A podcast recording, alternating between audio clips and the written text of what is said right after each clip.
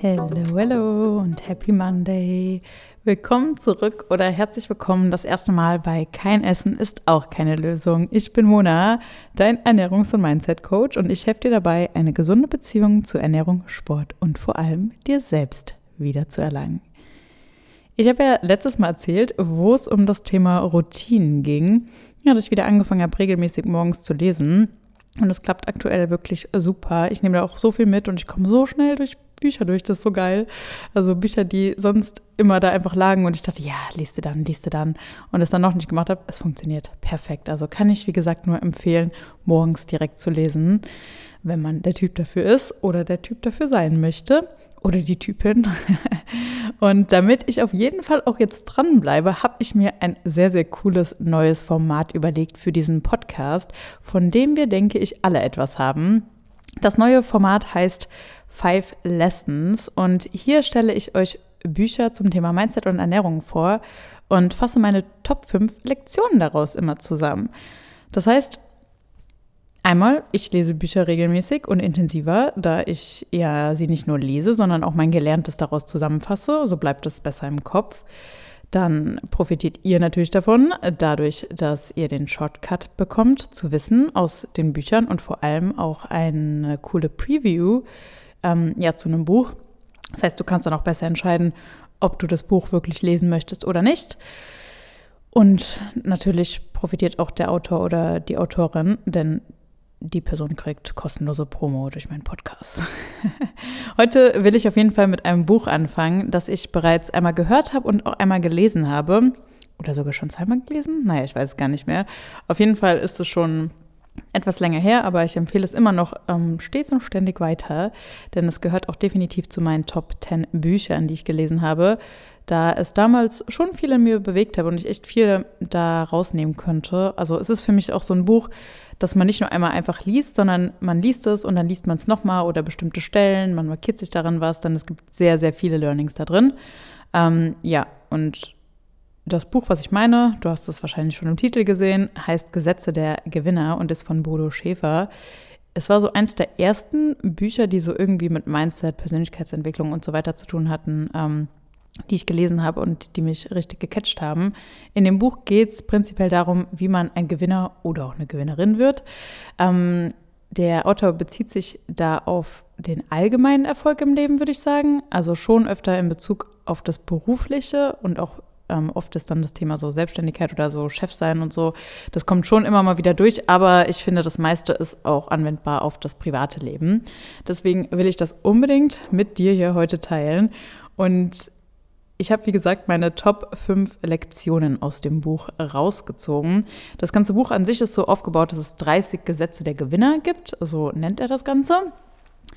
Ähm, ja, und ich habe mal fünf so Lektionen für mich dann rausgeschrieben. Und ich würde sagen, ich fange einfach mal an mit Lektion 1, denn die ist, triff Entscheidungen und ersetze sie so schnell wie irgendwie möglich um. Diese Lektion umfasst eigentlich so drei Gesetze der Gewinner, die da im Buch stehen. Ähm, ich habe sie mal zusammengefasst, weil ich finde, sie gehören auch irgendwie zusammen. Was diese, diese Lektion dir jetzt sagen möchte, ist eigentlich, ja, nur durch das Treffen von Entscheidungen kannst du einmal wachsen. Also wer gewinnen will, muss auch Risiken immer eingehen. Das funktioniert anders nicht.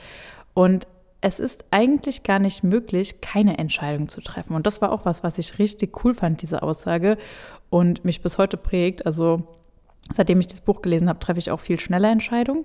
Und ähm, ja, ich habe verstanden, dass keine Entscheidung immer eine Entscheidung dagegen ist eigentlich. Oder ja, dass du einfach, wenn du keine Entscheidung triffst, es gibt gar nicht keine Entscheidung treffen. Das funktioniert nicht. Weil irgendwie triffst du dann doch immer dadurch eine Entscheidung. Weil wenn du nichts änderst quasi, dann lebst du ja einfach so weiter. Und damit hast du auch eine Entscheidung getroffen. Also wir können nicht gleichzeitig an Sicherheit festhalten und nach unserer Vision greifen, da wir uns so nur auf Risiken und Gefahren konzentrieren, statt auf die Chancen letztendlich, so sagt der Autor das auch im Buch. Und er sagt auch außerdem, dass Unentschlossenheit ein sehr anstrengender Zustand ist und da stimme ich auf jeden Fall zu. Ich weiß nicht, ob du das auch kennst, aber wenn man irgendwie vor so einer Entscheidung steht und nicht so richtig weiß, boah, was soll ich jetzt machen und dauernd wieder drüber nachdenkt, das ist einfach mega anstrengend und deswegen finde ich, dass es das ist auch noch ein sehr, sehr großer Vorteil davon, wenn man schneller Entscheidungen trifft. Denn so spart man sich diese ganze Zeit, wo man einfach unentschlossen ist und dauernd darüber nachdenkt. Das macht einen einfach irgendwie fertig. Deswegen zum Beispiel wenn ich mit Leuten spreche über das Mentoring und die daran interessiert sind, dann sage ich auch tatsächlich, dass ich da auch schnell eine Entscheidung möchte irgendwo. Nicht erst, ja, ich denke mal drüber nach und was weiß ich. Nee, weil wenn du so anfängst, dann wirst du nichts ändern. Und mit so Menschen möchte ich auch irgendwie gar nicht zusammenarbeiten, weil das wirkt sich ja auch auf die Zusammenarbeit auf. Wenn jemand nicht so richtig entschlossen ist und wirklich weiß, dass er oder sie was ja, verändern will, dann ähm, ja, kann ich da auch nicht wirklich viel helfen, denke ich mir dann immer. Deswegen bin ich da auch relativ klar eigentlich. Ja, ähm, letztendlich ist jede Entscheidung besser als gar keine, finde ich, weil wir werden vorher auch nie wissen, ob eine Entscheidung wirklich falsch oder richtig ist. Weil selbst wenn du eine Entscheidung triffst und du denkst, boah, das war eine Scheißentscheidung, weißt du immer noch nicht, ob die andere besser war. Deswegen mach dich da nicht zu verrückt, denk nicht zu lange über Entscheidungen nach. Natürlich, manche Entscheidungen kann man schneller fällen, manche muss man auch ein bisschen mehr bedenken, weil sie einfach wichtigere oder einschneidendere Entscheidungen sind im Leben. Aber letztendlich solltest du dir immer irgendwie Deadlines setzen und auch wirklich versuchen, die so schnell wie möglich zu treffen. Er schreibt auch in dem Buch, das fand ich auch ein ganz cooles Zitat, warum gehst du kein Risiko ein? Du kannst nicht vom Boden fallen. Und das finde ich auch sehr, sehr gut. Das merke ich zum Beispiel auch immer ähm, ja, bei meinem Mentoring, ähm, wenn ich das erste Mal mit Leuten spreche, die wirklich, denen geht es wirklich schlecht. Die haben richtig zu kämpfen mit Food Focus oder ihrem Selbstbild, wie sie mit sich umgehen. Also ihnen geht es wirklich schlecht und sie wollen dann trotzdem kein Risiko in Anführungszeichen eingehen, dass es irgendwie besser sein könnte, weil es könnte ja irgendwie nicht nichts verändern oder so. Das ist meistens die, deren Angst ist dann meistens, dass sie ähm, ja, sich dafür entscheiden, da rein investieren, sei es jetzt Geld oder Zeit oder einfach ähm, ja, Glaube in sich selbst. Und das passiert dann nichts oder es würde sich nichts verändern bei ihnen. Aber dieser Satz, ich lese den jetzt nochmal vor. Warum gehst du kein Risiko ein? Du kannst nicht vom Boden fallen. Das finde ich so einen krassen Satz, weil letztendlich ist es ja so, wenn es dir wirklich schon schlecht geht, so, warum hältst du dann daran fest, einfach da zu bleiben, wo du gerade bist? Also, was soll dir das bringen? Es wird nicht einfach von irgendeinem Wunder passieren und dir wird es einfach besser gehen. Du musst schon etwas verändern. Und wenn du kein Risiko eingehst und dieses Risiko ist gar nicht so negativ behaftet, wie du vielleicht denkst, sondern das Risiko ist eigentlich deine Chance. Wie soll sich denn etwas verändern? Was auch unter diesem Punkt, unter diese Lektion triff Entscheidungen und setze sie so schnell wie möglich um, ähm, fällt, ist ja ein, ein Gesetz, was er erwähnt, das ist, tu es einfach. Also versuch Vorhaben wirklich so schnell wie möglich umzusetzen. Ähm, er schreibt auch, wer genau weiß, warum er etwas tun will, wird das Wie immer finden. Also ähm, er geht auch so ein bisschen auf diesen, dieses Thema Perfektionismus ein, worunter ja sehr, sehr viele leiden. Und äh, ich kenne das zu gut. Früher war das auch ein Riesenthema bei mir. Also ich würde nicht sagen, dass ich 100 Prozent davon befreit bin, aber mittlerweile ist es viel besser. Und ich halte gar nicht mehr so viel vom Perfektionismus. Und seitdem ich das eingesehen habe, funktioniert alles viel besser. Ich komme viel schneller voran. Und natürlich mache ich immer noch Fehler und natürlich gibt es einige Sachen, wo ich denke, hm, das hättest du jetzt auch nochmal anders machen können vielleicht oder besser machen können, aber dann mache ich es nächstes Mal besser. Dann lerne ich daraus, statt immer nur zu warten darauf, dass es irgendwie perfekt wird. Also besser unvollkommen beginnen, als perfekt zu zögern, sagt man ja auch. Ähm, und was der Autor hier auch noch sagt, ist, viele angeblich faule Menschen haben in Wahrheit nur keine Ziele, die es sich zu verfolgen lohnt. Und was einen Menschen vorantreibt, ist nicht das Wissen, wie er etwas tun muss, sondern das Wissen, warum er es tun muss. Wenn du dein Warum kennst, wirst du immer ein Wie finden. Und das finde ich auch sehr, sehr ähm, wichtig und gut auch nochmal hervorzuheben, denn das ist ja auch das, was ich so ein bisschen ähm, immer erwähne mit dem Big Five, mit den Zielen. Du brauchst deine Ziele, deine großen Ziele, du brauchst dein Warum, um wirklich dran zu bleiben, weil wenn es für dich sinnlos erscheint, weil du gar kein großes Ziel hast, sondern einfach nur dieses kleine, ich will abnehmen oder sonst was, ja, warum solltest du dranbleiben? Deswegen ist es so, so wichtig, das Ganze immer in groß zu sehen auch und das dann erst runterzubrechen. Ja, und wirklich dieses Warum zu kennen. Ähm, und er spricht da auch noch in dem Buch, das äh, finde ich auch einen sehr, sehr guten Punkt, bei, also wenn es darum geht, Sachen wirklich schnell umzusetzen. Setze dein Vorhaben innerhalb von 72 Stunden um. Perfektionismus bedeutet Lähmung.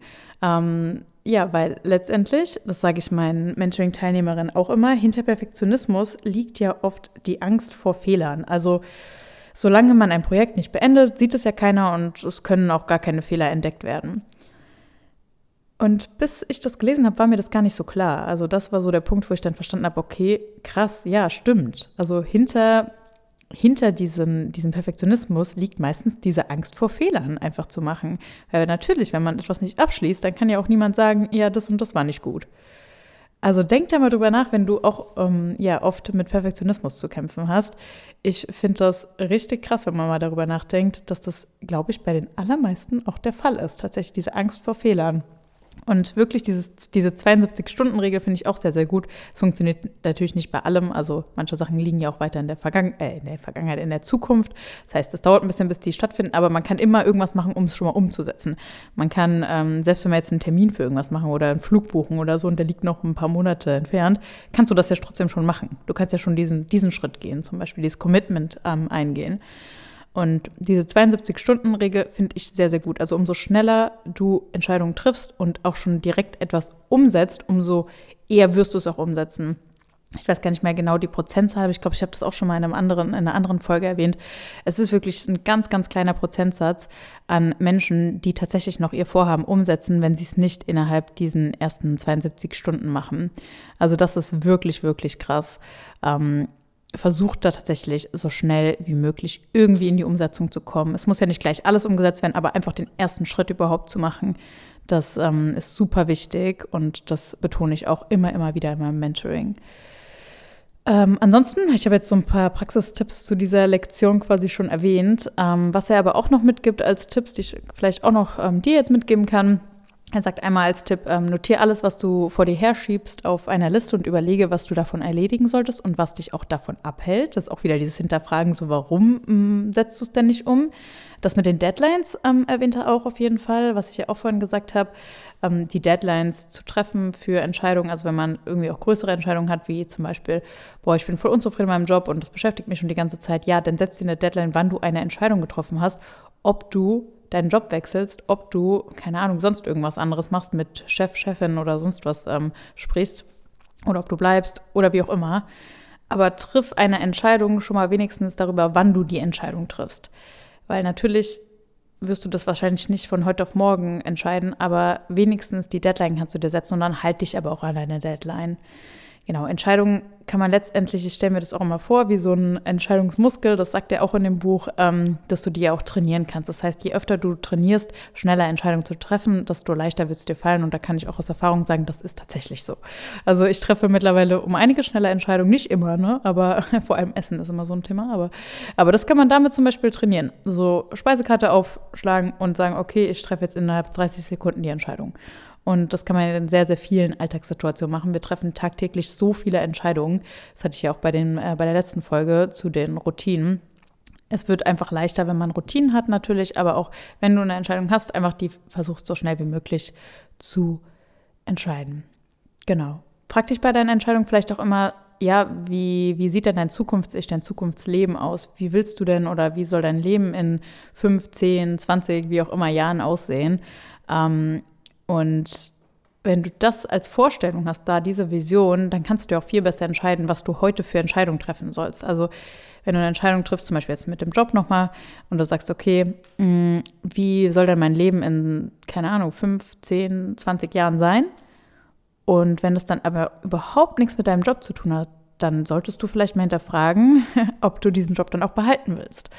Genau, kann natürlich sein, dass du trotzdem den Job jetzt haben willst und dann später was anderes, aber einfach mal das zu verknüpfen, weil deine Entscheidungen jetzt spielen ja immer darauf ein, wie dein Leben später sein wird.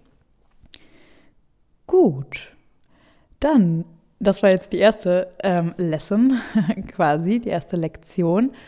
Und ähm, die war schon eine sehr, sehr wichtige Lektion. Ich mache direkt einfach mal weiter mit Lektion Nummer zwei. Lass dich von Ablehnung nicht entmutigen. Ja, das ist auch sowas, mit dem viele strugglen, glaube ich. Ähm, es hat auch viel mit Selbstbewusstsein zu tun, weil wenn du selbst unsicher bist und dir nicht vertraust, dann bist du auch anfälliger für Ablehnung oder Meinung anderer. Also meistens sind die Leute, die sich von Ablehnung schnell entmutigen lassen, sehr aufs Außen fixiert und die Meinung anderer ähm, und das führt dazu, dass du sehr, sehr sprunghaft bist wahrscheinlich und Dinge vielleicht auch einfach nie wirklich lange durchziehst, weil es wird ja immer jemanden geben, der das, was du tust, blöd findest oder da irgendwie kritisch das hinterfragt. Und selbst wenn das gar nicht böse gemeint ist, wirst du es so annehmen, weil du so krass aufs Außen fixiert bist. Also letztendlich ist es unmöglich, von allen Menschen gemocht werden, ähm, gemocht zu werden. Und Kritik kann ja auch berechtigt sein, aber nicht alles müssen wir uns immer zu Herzen nehmen. Ne? Also das auch ein bisschen versuchen zu neutraler anzunehmen, das gar nicht auf uns persönlich direkt zu, ähm, zu projizieren. Und er sagt zum Beispiel auch in dem Buch, es gibt drei Phasen bei jedem Projekt, einmal Spott, einmal Kritik und einmal Anerkennung. Und vielleicht kennst du das auch, dass wenn eine Veränderung stattfindet, dass ähm, erstmal so ein bisschen das belächelt wird. Zum Beispiel beim Veganismus kann ich das sehr, sehr gut ähm, nachvollziehen. So war das nämlich ungefähr auch. Dann Kritik natürlich, und die ist beim Veganismus auf jeden Fall immer noch da, aber naja. Ähm, sozusagen, okay, äh, das ist doch blöd, was du machst. Und dann vielleicht doch Anerkennung, so Respekt dafür. Das beim sportlichen Aspekt kannst du das vielleicht auch nehmen am Anfang. Lachen die Leute vielleicht drüber, dass du jetzt ähm, mit Sport anfängst. Dann äh, kritisieren sie, oh, das ist doch viel zu viel, das ist doch nicht gesund. Und dann Anerkennung irgendwann so, okay, wie hast du das gemacht? Wie hast du das geschafft? Und das sind ähm, so drei Phasen, die dir vielleicht auch bekannt vorkommen. Jetzt wieder ein paar Praxistipps dazu. Ähm, halte deine Erfolge mal schriftlich fest und ähm, ja, schreib dir wirklich mal so ein, mach dir so ein Erfolgstagebuch, kannst du machen oder einfach in dein Journal, wenn du ein Journal führst, da das aufzuschreiben, das vielleicht meine Mentoring-Teilnehmerinnen auch sehr oft machen, beziehungsweise ist auch eine Frage in meinem Journal, ähm, wo ich immer frage nach, okay, was lief heute gut? Also halte deine Erfolge mal wirklich schriftlich fest, um dir das auch jeden Tag zu zeigen. Und konzentriere dich vor allem auf Dinge, die du auch kontrollieren kannst. Ähm, sprich gezielt auch mit Menschen, die ähm, ja die sich über positive Dinge und Erfolge unterhalten und meide die Leute, die immer nur negativ sind. Das ist auch so ein Praxistipp, die, ähm, das er da mitgibt in dem Buch. Also wieder das Umfeld, ne? Das Umfeld entscheidet ja immer sehr, sehr viel. Okay, ähm, Lektion Nummer drei. Übernimm die Verantwortung für deine Probleme und wachse an ihnen. Da habe ich jetzt auch wieder zwei Gesetze zusammengefasst. Ähm, das ist einmal Übernimm Verantwortung, ist das eine Gesetz, und das andere ist Wachse an Problemen. Ich finde, die gehören sehr, sehr gut zusammen. Deswegen, was hier eigentlich, ja, was, was du jetzt daraus lernen kannst, ist, fokussiere dich auf Lösung statt Probleme. Das Problem ähm, an den meisten Problemen ist gar nicht das Problem selbst, sondern wie wir damit umgehen. Und weil wir werden immer Probleme haben. Du wirst immer Probleme haben, wirst immer Herausforderungen haben, aber es ist wichtig, wie du damit umgehst. Und wer die Verantwortung abgibt, verliert auch die Macht, Dinge zu ändern. Also guck auch immer, dass du schaust, okay, was liegt in meiner Macht, was kann ich beeinflussen, wie kann ich mit den Dingen umgehen, weil wie gesagt, es wird immer Probleme geben. Und ab wann aber auch ist da so eine Grenze erreicht, wo es dann nicht mehr in meiner Macht liegt. Weil es bringt dir nichts, sich über Dinge aufzuregen, die du nicht ändern kannst. Ähm, letztendlich nur weil es draußen irgendwie regnet oder ein scheiß Wetter ist, wird es nicht dein Leben jetzt beeinflussen dürfen. Natürlich kannst du auch mal eine scheiß Stimmung da haben oder so, aber es wird nichts daran ändern, ob, ob du jetzt, also wenn du jetzt lachst oder nicht, der, die Sonne wird sich nicht daran orientieren. aber du kannst deinen Tag dadurch schöner machen, wenn du lachst zum Beispiel. Ich sehe das sehr, sehr oft, dass Menschen eher problemorientiert statt lösungsorientiert sind. Und das ist auch eine Sache, die ich auch immer Mentoring sehr, sehr ähm, fokussiere und sage, hier, wir machen keine problemorientierte Arbeit, wir machen lösungsorientierte Arbeit. Und das heißt überhaupt nicht, dass du keine negativen Gefühle haben kannst, sondern eher, dass du dich halt nicht da drin verlierst.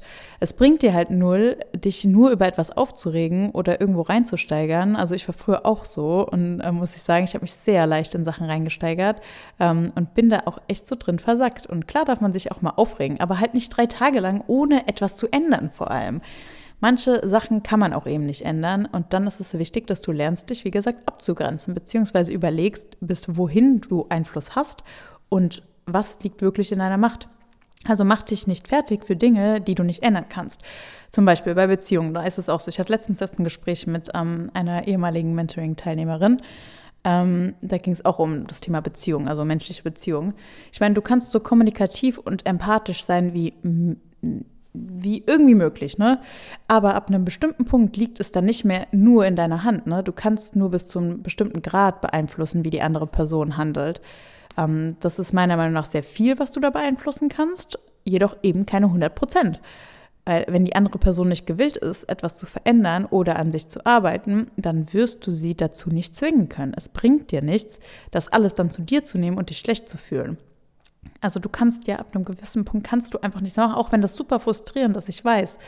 Aber ab einem gewissen Punkt liegt es dann nicht mehr in deiner Macht. Und das bedeutet nicht, dass du alle Probleme auf andere schieben kannst, sondern dass du eben genau schaust, was ist das Problem, wie löse ich es und welche Optionen gibt es. Und wie gesagt, was liegt in deiner Macht? In der Regel liegt, wie gesagt, sehr viel in deiner Macht. Und äh, bei dem, was nicht in deiner Macht liegt, kannst du zumindest noch selbst entscheiden, wie du damit umgehst, was du daraus machst oder auch wie viel du davon in deinem Leben zulässt. Das soll auch nicht heißen, dass du alles immer toxisch positiv sehen sollst. Also nicht so, ah, ah, good vibes only, es gibt keine negativen Gefühle. Nee, so nicht. Aber manche Sachen sind einfach scheiße. Aber es bringt dir eben auch nichts, dich nur an Problemen oder negativen Dingen aufzuhängen, dein ganzes Leben lang. Also für viele Alltagssachen und also für viele Alltagssachen und vor allem bei Beziehungen kannst du immer schauen, wie du damit umgehst, was du selbst tun kannst und im Worst Case, wenn gar nichts hilft, ob du diese Menschen eben noch in deinem Leben haben möchtest, wenn er oder sie absolut nichts für eure Beziehung tut. Also hier wieder Stichwort Abgrenzung. Das klingt sehr hart, aber ab einem gewissen Punkt ist das ja eigentlich die einzige Lösung, die du haben kannst. Oder du bleibst in dieser Scheißsituation, grenzt dich nicht ab und äh, wirst immer weiter frustriert sein und immer mehr das wahrscheinlich zu dir nehmen und das willst du ja nicht. Also, Praxistipps. Beschäftige dich maximal 10% mit dem Problem und 90% mit der Lösung. Und wenn du ein Verhalten von anderen nicht verstehen kannst, dann fragst du dich, ob du irgendwas getan hast, dass du ihn verletzt oder versuchst dich in die Person reinzuversetzen, versuchst alles, was in deiner Macht steht. Aber siehst auch bitte, wie gesagt, diese Grenze, wo es irgendwann halt auch nicht nur in deiner Macht liegt, sondern auch die andere Person auch was tun muss.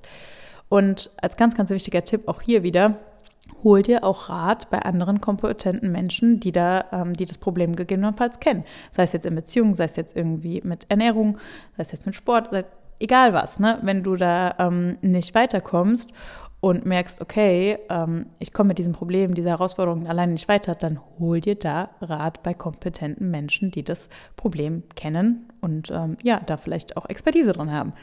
Ähm, also auch hier der Aufruf natürlich, wenn dich irgendwas beschäftigt, was so das ganze Thema Mindset, Essverhalten, Ernährung angeht, ähm, du gerade einfach nicht so happy bist und du da mal einen Rat von außen willst, dann schreib mir gerne bei Instagram ähm, oder trag dich gleich auf der Webseite für ein kostenloses und unverbindliches Gespräch mit mir ein. Ich schaue mir sehr, sehr gerne eine Situation an, gucke, ob ich dir da irgendwie helfen kann. Wenn ja, dann arbeite ich dir gerne mal was aus, wie wir gemeinsam da an deinem Ziel arbeiten können. Und wenn nein, kriegst du Worst Case einfach ein paar gute Tipps mit. Also es lohnt sich auf jeden Fall. Scheu dich da nicht vor, Hilfe anzunehmen oder auch danach zu fragen. Gut, Lektion Nummer 4. Lerne mit Angst umzugehen. Als allererstes, jeder hat Angst. Entscheidend ist aber nicht, dass, ob wir Angst haben oder nicht, sondern ob wir trotz Angst handeln. Denn ähm, was auch viele verstehen, das Gegenteil von, also nicht verstehen so, das Gegenteil von Angst ist nicht irgendwie Mut oder mutig sein, was ja oft gedacht wird, sondern eigentlich ist es Dankbarkeit. Ähm, so steht es auch in diesem Buch und das fand ich auch eine sehr, sehr coole Erkenntnis. Denn wo Dankbarkeit herrscht, ist weniger Platz für Angst. Ähm, klingt erstmal so ein bisschen, hm, echt? Also ich habe da auch öfter drüber nachdenken müssen, aber eigentlich ist es so, wo Dankbarkeit herrscht, ist weniger Platz für Angst. Klar, das heißt nicht, dass du gar keine Angst mehr haben darfst, aber wenn du dieses Gefühl von Dankbarkeit hast, dann hast du generell weniger Platz für negative Emotionen und ähm, dementsprechend auch weniger Platz für Angst. Als Tipp dafür, was du tun kannst, als Praxistipp, ähm, notier dir einfach mal fünf Dinge, die du, ja, für die du dankbar bist. Das heißt jetzt fünf oder zehn oder drei, wie auch immer. Ähm, aber ich sage jetzt einfach mal fünf. Das steht nämlich so auch im Buch mit den fünf.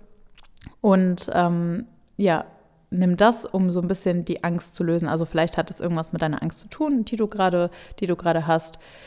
Ähm, als Beispiel vielleicht, wenn du sagst, okay, du hast Angst, ähm, niemals abnehmen zu können oder sowas, oder du hast Angst, einen Menschen zu verlieren und dann nimmst du immer mal fünf Dinge, die da irgendwie relevant sind ähm, und die vielleicht die dir Angst so ein bisschen nehmen können, für die du dankbar bist. Und als anderen Praxistipp, den ich auch sehr, sehr anwende, ähm, sehr, sehr oft anwende im Mentoring und der ähm, da auch schon vielen geholfen hat. Also ich habe da eine spezielle Methode, die ich nutze. Die werde ich jetzt hier nicht so ausführen, aber ähm, ja, zum Thema Angst ist auch sehr, sehr gut. Analysiere deine Ängste mal und schau, wie schlimm sie eigentlich wirklich sind. Also so ein bisschen Worst-Case-Szenario-Style. Ähm, ja, und schau da wirklich, okay, wofür hast du Angst ähm, und ist es wirklich so schlimm, ne, wie, du, wie du dir das eigentlich vorstellst?